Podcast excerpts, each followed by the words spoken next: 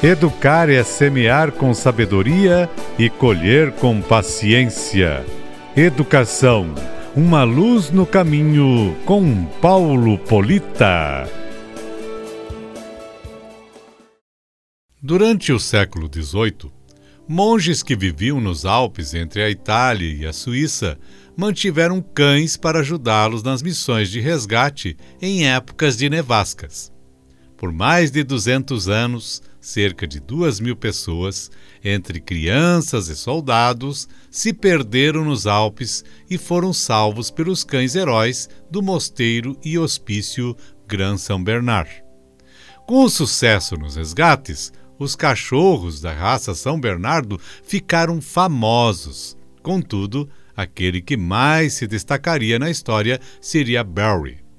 Barry viveu no hospício de Gran São Bernard entre os anos de 1800 e 1814. Segundo relatos e documentos da época, o cão-herói chegou a salvar mais de 40 pessoas de congelamento e das condições traiçoeiras dos Alpes. Seu caso mais famoso, inclusive, foi o salvamento de um garoto que estava abaixo de uma espessa camada de gelo.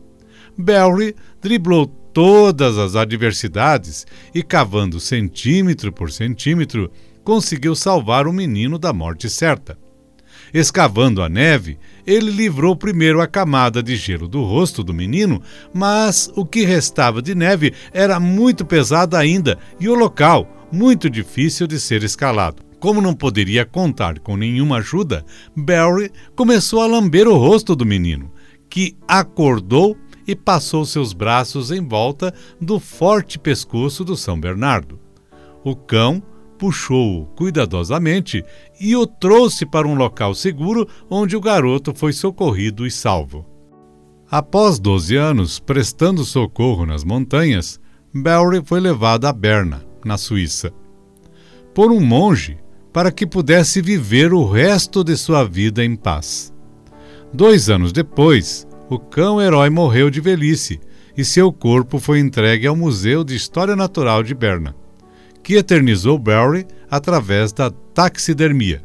Atualmente, o São Bernardo está exposto no hall de entrada do Museu de História Natural de Berna.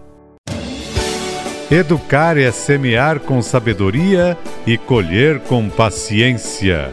Educação uma luz no caminho com Paulo Polita.